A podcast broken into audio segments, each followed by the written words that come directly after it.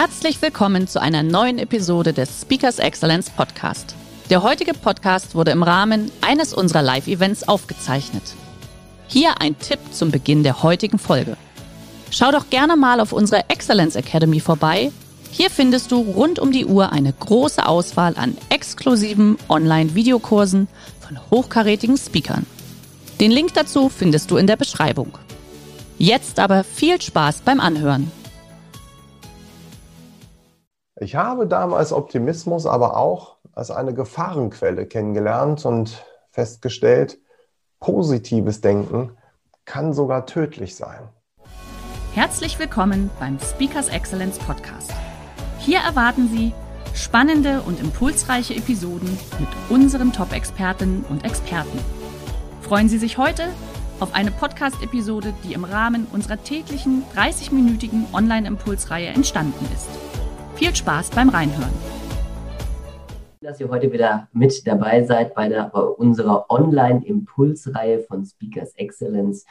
Heute freue ich mich ganz, ganz besonders auf dieses Webinar. Ich habe nämlich einen ganz besonderen Gast, Schrägstrich Experten mit dabei. Lieber Marc, schön, dass du da bist. Schon wieder direkt im Dschungel sozusagen. Geht's dir gut? Sozusagen. Vielen Dank, lieber Hermann, für die Einladung. Ich freue mich hier zu sein. Perfekt. So, wir haben ja noch zwei Minuten tatsächlich bis, äh, bis 11 Uhr.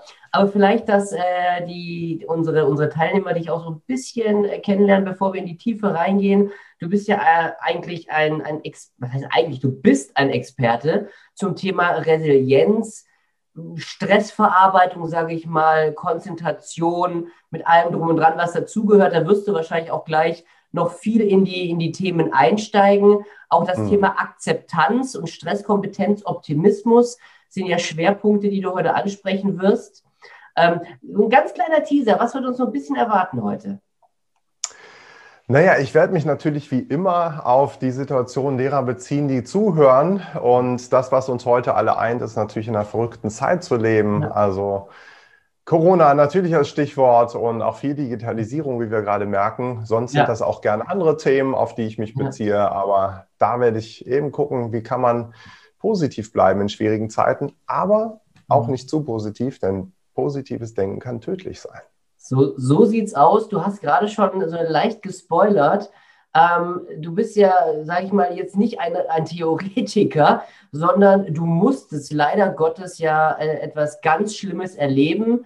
Äh, und zwar, du wurdest ja als Geisel seiner Zeit damals genommen. Da wirst du auch drauf eingehen. Und wenn man, du hast es ja auch in dem, in dem Thema auch beschrieben, stark durch Krisen von der Kunst nicht den Kopf zu verlieren tatsächlich. Und das ist, das ist eine, also da bin ich wahnsinnig drauf gespannt, was du uns auch gleich dazu erzählst. Deswegen, also ich glaube, das hat von uns keiner erlebt. Und jetzt hat es auch gerade 11 Uhr gegongt. Deswegen würde ich sagen, du teilst äh, uns die Präsentation jetzt mit uns, legst los. Und liebe Teilnehmer, ich wünsche euch viel Spaß mit Stark durch die Krisen von der Kunst nicht den Kopf zu verlieren. Lieber Marc, bevor ich zu viel davon erzähle, lasse ich dir das Wort, ja, weil ich will ja jetzt hier nichts klauen. Und liebe Teilnehmer, wenn ihr Fragen haben solltet, unten im Chat einfach die Fragen reinstellen, dann greifen wir die nach dem Vortrag auf. Leg los, Marc. Ja, vielen Dank, lieber Hermann, für die äh, Anmoderation on the flow, für den schönen Chat zum Einstieg. Und ich freue mich also dabei zu sein. Und an der Stelle natürlich auch Hallo ähm, an alle, die jetzt live zugeschaltet habe, haben. Ich freue mich, dass so viele das gemacht haben. Und ich heiße jetzt willkommen im Dschungel tatsächlich, denn wir alle stecken ja noch mittendrin im Corona-Dschungel. Ja, wir schlagen uns durch dieses Dickicht von Corona-Regeln, die sich ja fast täglich ändern, weltweit. Ja, also wir sind, wenn man so will, eigentlich zu Geiseln geworden von einem Virus, das unsere Freiheit beschneidet. Denn wir können der Situation ja nicht entfliehen. Wir wissen auch nicht wirklich, wie sie sich entwickeln wird und schon gar nicht, wann sie enden wird, wenn überhaupt. Und diese Unsicherheit, die macht ja heute vielen Menschen, vielen Unternehmen auch zu schaffen. Und diese Unsicherheit war auch für mich eine große Herausforderung vor 20 Jahren, nämlich als Geisel für 140 Tage im philippinischen Dschungel in der Hand von islamistischen Terroristen. Und aus dieser Erfahrung damals habe ich gelernt, wie man in so einer schwierigen, unsicheren Lage trotzdem nicht den Kopf verliert und mit welchen Strategien man eben stark bleiben kann. Und darum soll es jetzt gehen. Denn ich lade Sie jetzt ein auf eine kleine kurze Reise in meine Vergangenheit und entführe Sie in den philippinischen Dschungel. Und bevor wir da reingehen, keine Sorge, ich hole Sie am Ende natürlich auch wieder raus. Denn ich möchte Ihnen heute vorstellen, meine Dschungelstrategien von damals, die mir geholfen haben zu überleben und die dann übertragen in unsere heutige Welt. Also eine Welt der digitalen Transformation zu Zeiten von Corona. Jetzt sehen die beiden Welten natürlich sehr unterschiedlich aus, aber glauben Sie mir, sie sind verblüffend ähnlich. Und das gilt nicht nur für die Herausforderungen, sondern vor allem auch für den Umgang mit den Herausforderungen. Und darum soll es jetzt gehen. Unsere Reise beginnt in einem Traumurlaub, nämlich auf der Insel Sipadan in Malaysia. Dort habe ich mich Ostern 2000 mit meinen Eltern zum Tauchen getroffen und mein Vater hat dieses Bild von meiner Mutter und mir gemacht bei unserem dritten Tauchgang. Der war so wunderschön, dass mein Vater gesagt hat, wir machen heute Abend noch einen vierten Tauchgang, nämlich einen Nachttauchgang.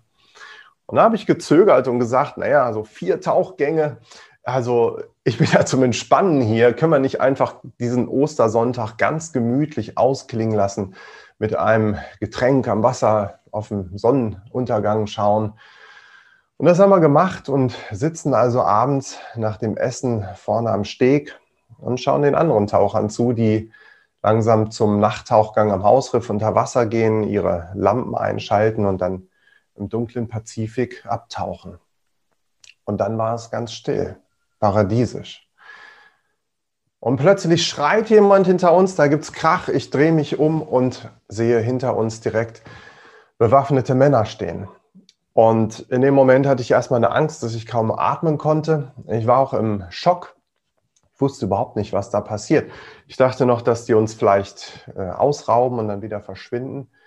Aber dann hatte ich schon eine Gewehrmündung im Rücken und wurde zusammen mit meinen Eltern und 20 und 18 weiteren Geiseln den Strand entlang getrieben bis zu zwei kleinen Booten, die dort auf uns warteten. Da hatten wir uns reingepfercht und dann haben wir abgelegt von der Insel Sipadan und sind rausgefahren aufs offene Meer. Als ich da so sitze zwischen diesen schwer bewaffneten Männern, da dicht gedrängt auf dem Boot, da konnte ich kaum glauben, was da passiert. Und ehrlich gesagt, ich wollte es auch nicht wahrhaben. Ich dachte nur, warum gerade wir? Ja, warum hätten wir mal den Nachttauchgang mitgemacht? Aber je länger die Fahrt gedauert hat, desto deprimierter wurde ich. Bis zu einem Moment, an den ich mich noch ziemlich gut erinnere, da hatte ich nämlich einen ziemlich verrückten Gedanken. Ich habe mich gefragt, kann es sein, dass das, was hier gerade passiert, was auch immer, dass das irgendeinen tieferen Sinn in meinem Leben hat, dass ich daraus vielleicht etwas lernen soll?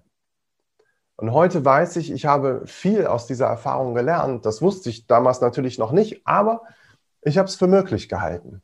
Und allein das hat mir damals geholfen, mein Schicksal anzunehmen und damit umzugehen. Und diese Akzeptanz ist der erste wichtige Schritt in jeder Krise, auch in Corona. Auch heute ist es so wichtig, dass wir uns nicht in diesen Gedanken verlieren, ach, hätte es doch das Virus hier nicht gegeben, dann wäre alles viel leichter. Nein, wir können die Zeit nicht zurückstehen, äh, drehen, wir können nichts ungeschehen machen. Das Einzige, was wir tun können und sollten, das ist die Lage anzunehmen, wie sie nun mal ist und damit umzugehen. Eine Haltung, die dabei hilft, die lautet, wer weiß, wofür es gut ist. Denn ja, in vielen Krisen stecken eben auch Chancen verborgen. Und viele von Ihnen kennen das bestimmt aus Ihrem eigenen Leben oder auch aus dem beruflichen Kontext. Und je früher wir uns für diese Möglichkeiten in Krisen öffnen, desto schneller können wir auch damit umgehen. Und das ist so wichtig, denn sonst schicken wir all unsere Gedanken und Energien in die Vergangenheit, die wir gar nicht mehr ändern können. Und jetzt ist es an der Zeit, uns nach vorne auszurichten denn dort warten ja ganz besondere Herausforderungen auf uns. Und dafür brauchen wir unsere ganze Energie und unseren ganzen Fokus. Vor uns lagen damals 20 Stunden Bootsfahrt über das offene Meer und dann sind wir schließlich gelandet auf der kleinen Insel Cholo in der Sulusee. Und zwar mitten im Dschungel und auch noch mitten im Guerillakrieg, denn unsere Entführer, das waren Moslem-Rebellen, die im Süden der Philippinen für einen unabhängigen islamischen Staat kämpfen. Und die kämpfen mit ihren Waffen gegen das philippinische Militär. Aber wir waren ja ihre menschlichen Schutzschilde und deswegen immer mittendrin. 21 Geiseln aus sieben Nationen mitten im Dschungel und mitten im Guerillakrieg.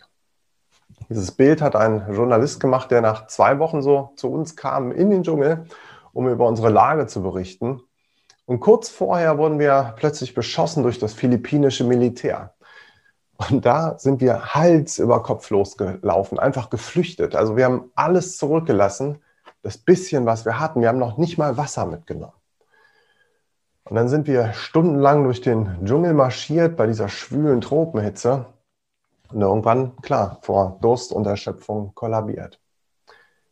Meine Mutter liegt hier noch dehydriert und bewusstlos am Boden. Ich versuche etwas Luft zuzufächeln und mein Vater hier im Bild direkt hinter mir kann auch nicht viel mehr tun.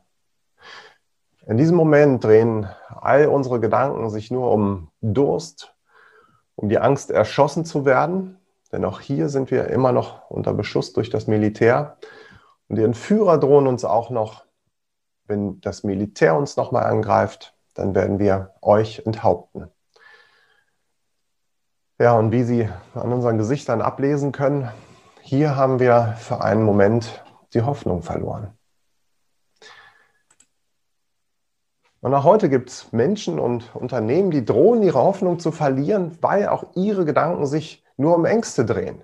Um die Angst vor dem Virus sich anzustecken, aber auch um die berufliche Existenz, die ja auch infolgedessen gefährdet ist. Und das ist ganz kritisch, dieser Zustand, denn wenn man sich um Ängste dreht, dann wird man schwach, das schwächt ein. Und deswegen ist in diesem Moment das ganz wichtig, was mir damals vielleicht sogar das Leben gerettet hat, nämlich ja, Optimismus.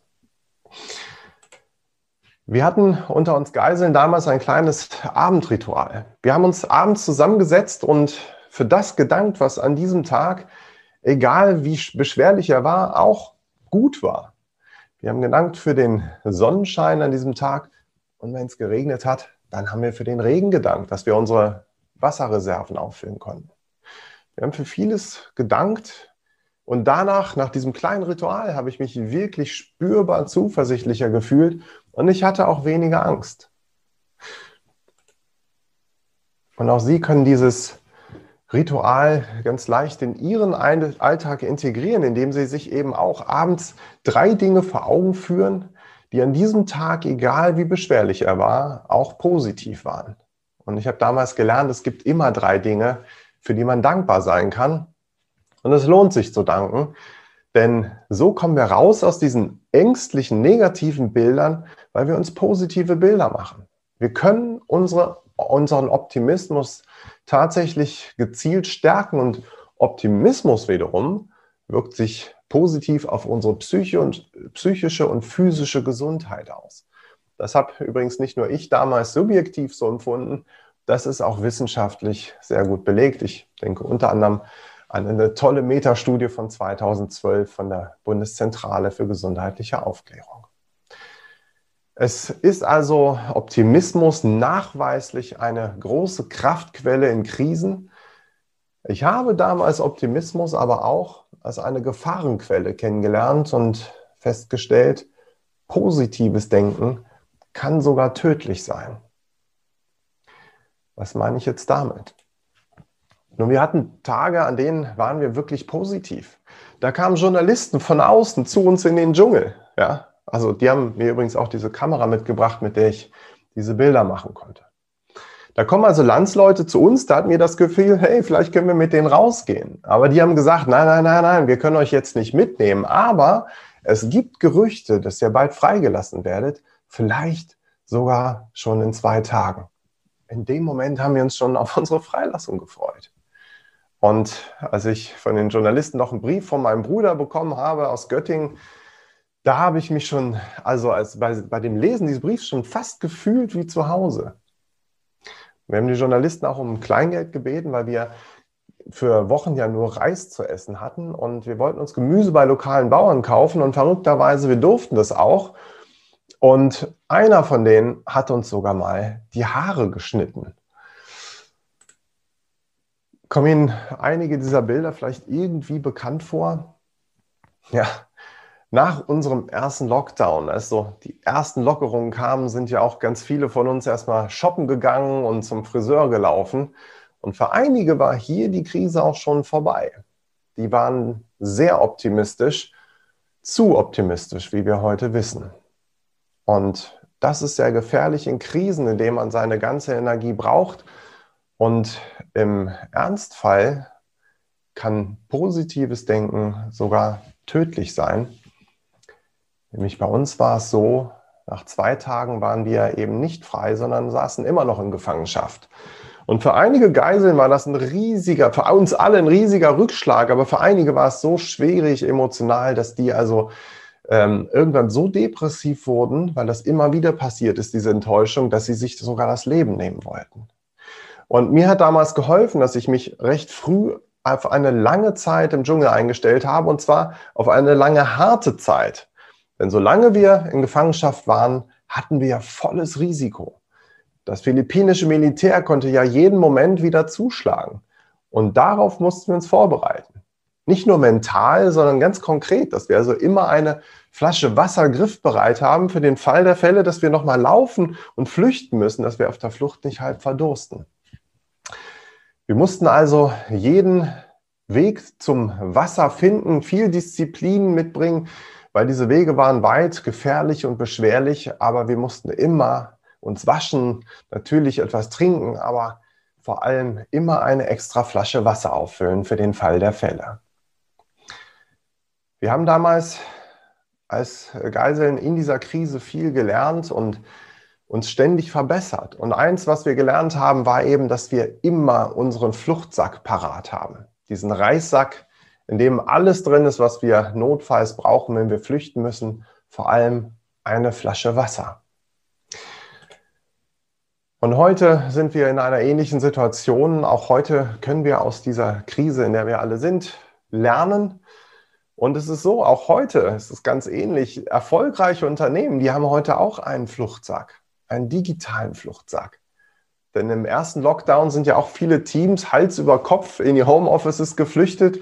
Kein Datenzugriff mehr, kaum Know-how, kaum Equipment für Videokonferenzen. Aber erfolgreiche Unternehmen, die haben eben ihren digitalen Rucksack geschnürt und sind bereit, also zum Beispiel jetzt in diesem zweiten Lockdown genau das zu tun. Sie sind der lebende Beweis, das zu tun, was wir gerade tun, nämlich auf diese Weise zu kommunizieren und miteinander in Kontakt zu bleiben, was gerade in Krisen ganz wichtig ist.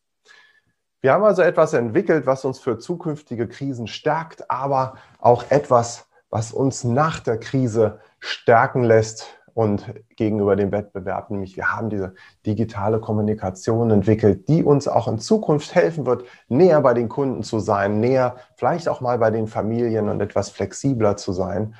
Und das ist ein schöner Blick, so in der Krise schon auf die Zukunft zu blicken, dass wir eben auch gestärkt daraus hervorgehen.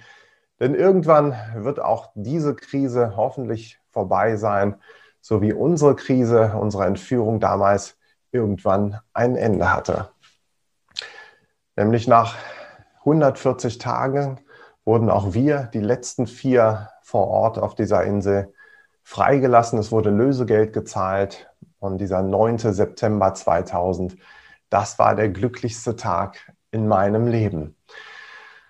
Und an dieser Stelle möchte ich auch Sie wieder in Freiheit entlassen, damit Sie zumindest mental erstmal zurückkehren können in Ihren heimischen, vertrauten und friedlichen Laub- oder auch Nadelwald.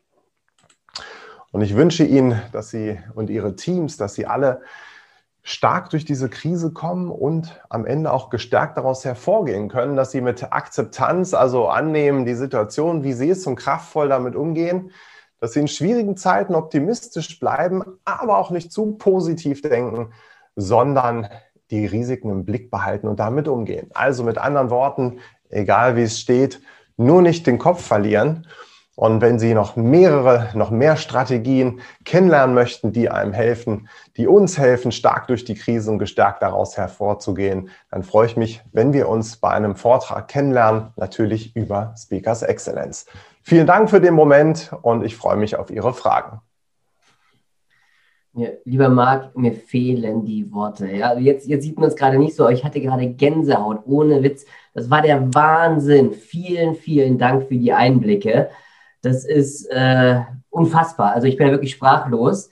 Jetzt, ich versuche trotzdem meine Einstiegsfrage zu finden, dass auch unsere Teilnehmer noch die Zeit haben, auch ein bisschen reinzufinden.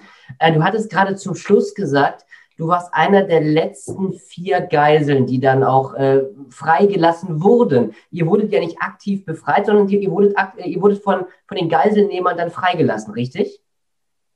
Genau, für uns wurde Lösegeld gezahlt, okay. verrückterweise von Gaddafi aus Libyen. Lange Geschichte, Wahnsinn. die ich äh, in meinem Buch niedergeschrieben habe, viele weitere Details und das mhm. ist also eine dieser verrückten Aspekte. Und für uns war das eben, für mich war das eine große Herausforderung. Also dieser letzte Tag, das waren, da waren wir zu viert noch. Und ich habe immer ganz viel Kraft daraus gezogen, anderen, die vielleicht in der Situation etwas äh, mehr Schwierigkeiten hatten, zu helfen, weil ich dann weniger Angst um mich selbst hatte. Und an diesem letzten Tag ging es eben darum, werden drei oder werden vier freigelassen? Also mhm. komme ich, es ging um mich, auch noch mit raus oder eben nicht. Und ich habe da gemerkt, wie wichtig das ist, zusammen durch eine Krise zu gehen, nicht allein zu sein. Und auch das ist eine dieser Geschichten, die ich heute gerne teile, weil das betrifft uns alle. Übrigens, deswegen finde ich das so toll, dass ihr hier diese Initiative habt, also auch durch diese Zeit mit äh, Kunden in Kontakt zu bleiben. Jetzt, jetzt muss ich noch mal eine Nachfrage stellen. Wie war das Gefühl, wie ich es richtig gesehen habe, waren deine Eltern ja nicht mehr bei den letzten vier dabei. Jetzt, oder? Richtig, die waren nicht mehr dabei und sind zum Glück vorher freigelassen worden. Und das war natürlich ein großes Glück. Ich habe mich sehr darüber gefreut und ja. es war immer schwierig, natürlich auch jemanden gehen zu lassen, nicht zu wissen, ob man sich jemals wieder sieht. Ja. Das waren also keine leichten, aber doch positive Momente und am Ende ist es zum Glück für alle gut ausgegangen. Und das hatte oh, viele Gründe. Und äh, da geht es auch viel um Teambuilding. Also ja. das sind ganz spannende Aspekte, wo man draufschauen kann und die Parallelen eben in die Welt vieler Unternehmen, in denen ich ja lange auch gearbeitet habe, die sind wirklich verblüffend Wahnsinn. und macht Spaß, da durchzugehen. Wahnsinn. Haben wir einmal tief durchatmen tatsächlich. Jetzt lassen wir uns mal kurz in die Fragen gehen. Und zwar haben wir jetzt schon eine reinbekommen. Wie findet man die Grenze zwischen dem notwendigen Optimismus und zu viel Optimismus? Das ist eine sehr gute Frage. Es ist eine super Frage. Vor dieser Herausforderung stehen übrigens auch Fußballer immer. Ja? Und ich denke, so ein Yogi Löw in diesen Tagen äh, nach dem 0 zu 6 leider ein eingeschränkt positives Beispiel. Aber er grundsätzlich vermag ja wie kein anderer als Trainer seine Mannschaft einzuschwören darauf, dass, hey, wir können es schaffen, also dieses Spiel zu gewinnen, aber wir brauchen Respekt vor dem Gegner. Und wir müssen konzentriert von der ersten bis zur letzten Minute spielen. Ja. Das Spiel hat 90 Minuten. Ja.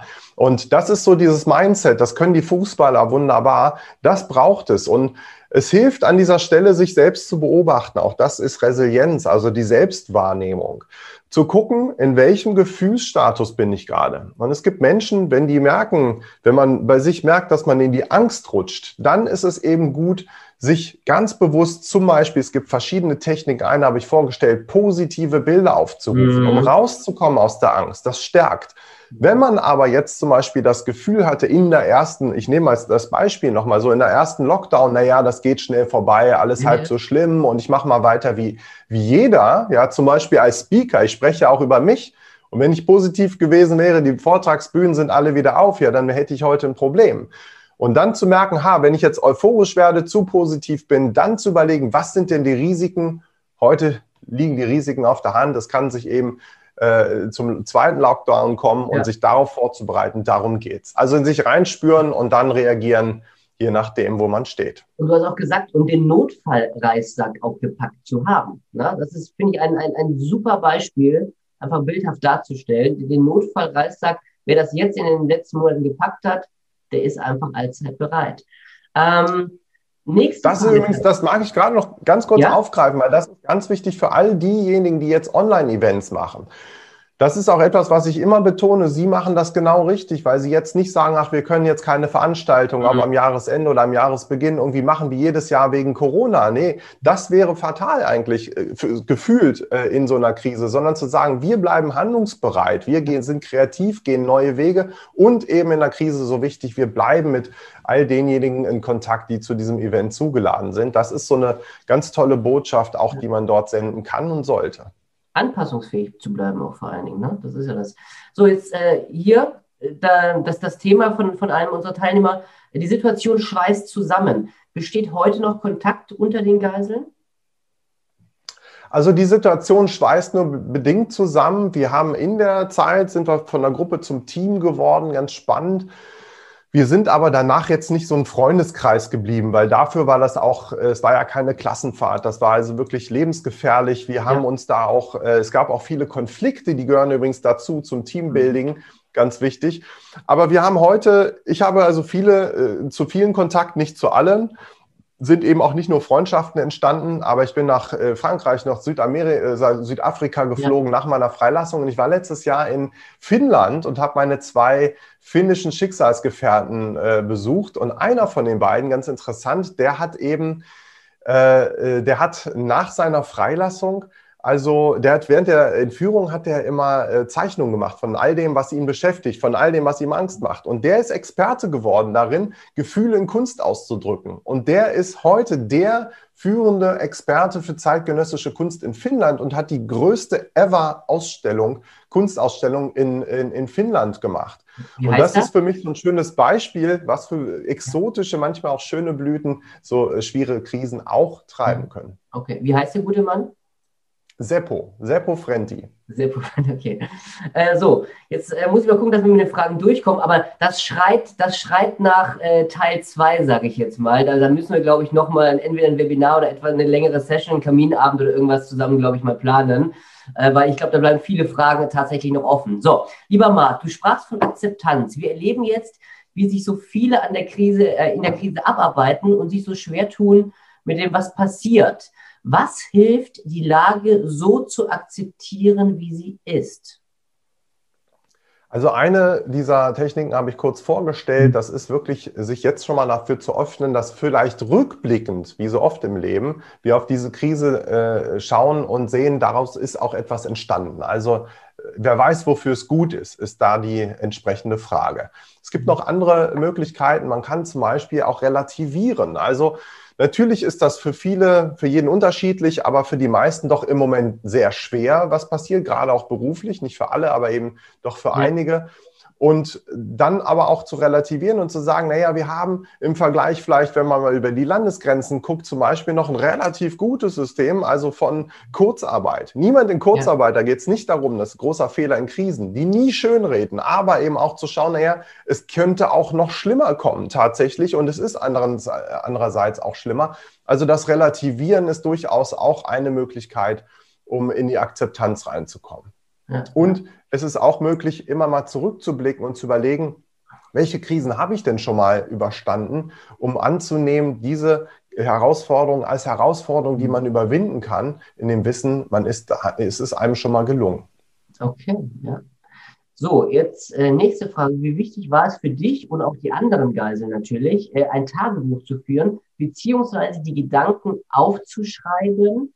Äh, ist das von Relevanz für die heutige Krise?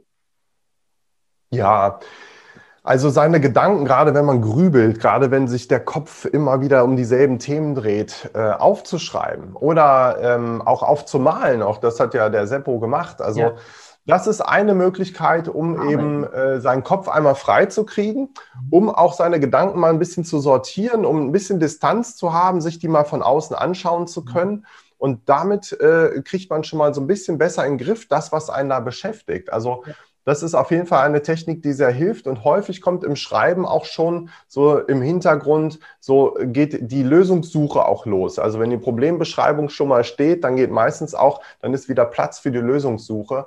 Also das macht den Kopf frei, ist sehr, sehr hilfreich, ja. Mhm. Im ganz Kleinen ist es ja, wenn man vor einem Projekt ist und dann schlaflose Nächte hat, einfach den Block neben dem Nachttisch oder auf dem Nachttisch zu haben und die Gedanken dann einfach auch aufzuschreiben, die einen beschäftigen, sage ich jetzt mal. Ein ganz kleiner Genau, Fall. das ist, das ist, ja, genau, das ist die ganz produktive Art, das ja. zu nutzen. Genau, dann hat man es zumindest nicht mehr im Kopf. Genau, diesen kleinen Post-it, den kenne ich auch. Also der, der, der große Wert ist eben, man, man vergisst auch nichts. Also ich habe tatsächlich so einen Stapel äh, Tagebücher damals geschrieben. Ich habe die mir als ich mein Buch geschrieben habe, alle nochmal durchgelesen. Und dann habe ich mal gemerkt, wie viel O-Ton ich von mir selber von damals hatte und wie wertvoll das ist, auch eben das zu erkennen, was man alles überstanden hat, was ein tolles Gefühl gibt, aber auch was man daraus gelernt hat und was man dann eben auch mal äh, übertragen kann auf ganz andere Lebenssituationen. Mhm. Jetzt haben wir noch eine ergänzende Frage. Du sprachst ja vorher von dankbar zu sein. Für was wart ihr denn dankbar? Für die Sonne, für den Regen, dass ihr die Flaschen auffüllen konntet? Jetzt, wenn ich das übertrage zu dem, was du mit den Tagebüchern sagst, wart ihr auch dafür dankbar, äh, dass ihr die Tagebücher überhaupt schreiben durftet? Wir haben unglaublich viel gefunden. Das hat mich auch gewundert. Ich dachte, Mensch, der Kali hat gesagt, lass uns beten. Habe ich gedacht, gute Idee. Ich dachte jetzt eher so als praktizierender Christ sendet also jetzt so flehende Gebete in den Himmel, Gott, hol uns hier raus. Mhm. Aber er hat gedankt und fing so an, jeden einzuladen, dank doch mal für was. Das hat mich erst irritiert und dann habe ich es verstanden. Wir haben gedankt für jeden Stift, für jeden Block, für jede Plastiktüte, für äh, die Tatsache, dass wir den Tag überstanden haben, dass für unsere ja. Freilassung verhandelt wird und, und, und, und, und. Und das Verrückte ist, wenn man das tut, und zwar ganz mechanisch, da muss man nicht dran glauben. Man muss nicht äh, daran glauben, dass eine Technik, die funktioniert, weil man automatisch im, äh, im, im Kopf also positive Bilder aufruft. Und dann kann man gar nicht anders als optimistischer werden, weil man rauskommt aus diesem Grübeln, was man sonst so hat, nämlich negative Bilder in Endlosschleife. Okay. Gut, äh, mit Blick auf die Uhr tatsächlich, also wie gesagt, es schreit nach Teil 2, da müssen wir uns wirklich im Anschluss drüber unterhalten. Äh, zweitletzte Frage, und dann habe ich noch eine Abschlussfrage. Du sprichst von Resilienz. Passim Taleb spricht von Antifragilität, um noch besser zu werden. Wie ist deine Sichtweise dazu? Ja, also Antifragilität auch ein wunderbares äh, Konzept. Also Resilienz ist immer zu kurz gesprungen, wenn man sagt, äh, wenn man nur sagt, man will irgendwie Stress aushalten, man möchte stehen bleiben. Also dieses ganze äh, äh, äh dieses ganze rigide, das ist falsch, sondern es geht darum, auch aus, einer, äh, aus einem Stress zu lernen. Und ich gebe vielleicht noch abschließend mit Blick auf die Uhr so ein Bild mit, was da helfen kann. Ich dachte nämlich immer, ich müsste ein Stehaufmännchen sein. Und ich bin immer aufgestanden nach jeder Krise, auch nach Burnouts und was ich alles sammeln durfte an Erfahrungen, die ich im Buch niedergeschrieben habe.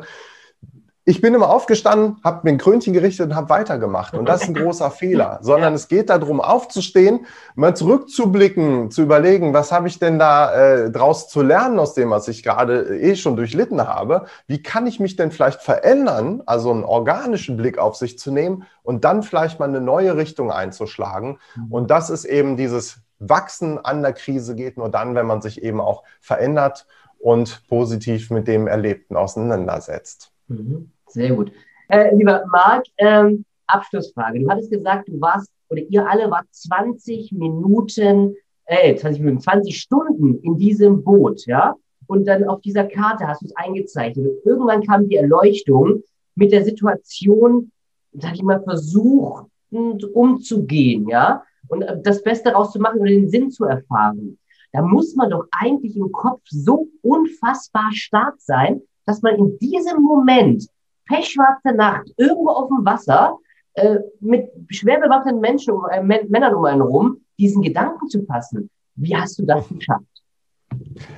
Ja, also das Gegenteil ist fast der Fall. Ich war so schwach im Kopf, nämlich okay. vor der Entführung, dass mir das da fast in den Schoß gefallen ist. Also ich war vorher äh, in der Unternehmensberatung beim PwC in Luxemburg und da so Richtung Burnout gekommen. Und ah, okay. ich wusste, und ich hatte auch Beziehungsthemen, alles Mögliche. Ich habe nach Orientierung im Leben gesucht und ich habe das Leben um einen Wink des Schicksals gebeten vor meiner Entführung. Und dann sitze ich in diesem Boot und habe nur diesen kurzen Gedanken und habe mich gefragt, ist das jetzt hier die Antwort auf meinen Wunsch nach einem Wink des Schicksals? Und die Frage blieb offen, aber die Frage blieb da. Und dann habe ich angefangen, anders auf diese Situation zu blicken und habe geguckt, kann ich irgendwas aus dem, was jetzt passiert, lesen, was mir vielleicht hilft, im Leben Orientierung zu finden, etwas zu lernen. Und dann hatte ich in diesem Moment die Brille auf, welche Chancen, welche Lernmöglichkeiten stecken da drin. Und insofern war die Geburtsstunde dieses Moments nicht die Erleuchtung nur auf dem Boot, sondern eigentlich die Frage, die ich mir vorher gestellt habe. Noch Ein schöneres Schlusswort hätte ich nicht finden können. Lieber Marc, vielen, vielen Dank, dass du uns äh, diese Erfahrungen mit uns heute geteilt hast. Liebe Teilnehmer, ich hoffe, es hat heute euch Spaß gemacht und würde mich freuen, wenn ihr am Montag wieder mit dabei seid. Und dann sage ich an der Stelle, schönes Wochenende, passt auf euch auf, bleibt gesund und toi, toi, toi. Bis dahin, macht's gut. Ciao, ciao. Ebenso, alles Gute und gesund bleiben. Tschüss. Schön, dass Sie in diese Podcast-Episode reingehört haben. Weitere Informationen zu unseren Expertinnen und Experten finden Sie in den Show Notes. Wenn Ihnen unsere Podcast-Reihe gefällt oder Sie haben Wünsche und Anregungen, freuen wir uns auf Ihren Kommentar. Der heutige Vortrag hat dir gefallen? Dann schau dich doch gerne auf unserem Kanal um oder sei live bei einem Forum dabei. Weitere Informationen findest du in der Beschreibung. Bis zum nächsten Mal.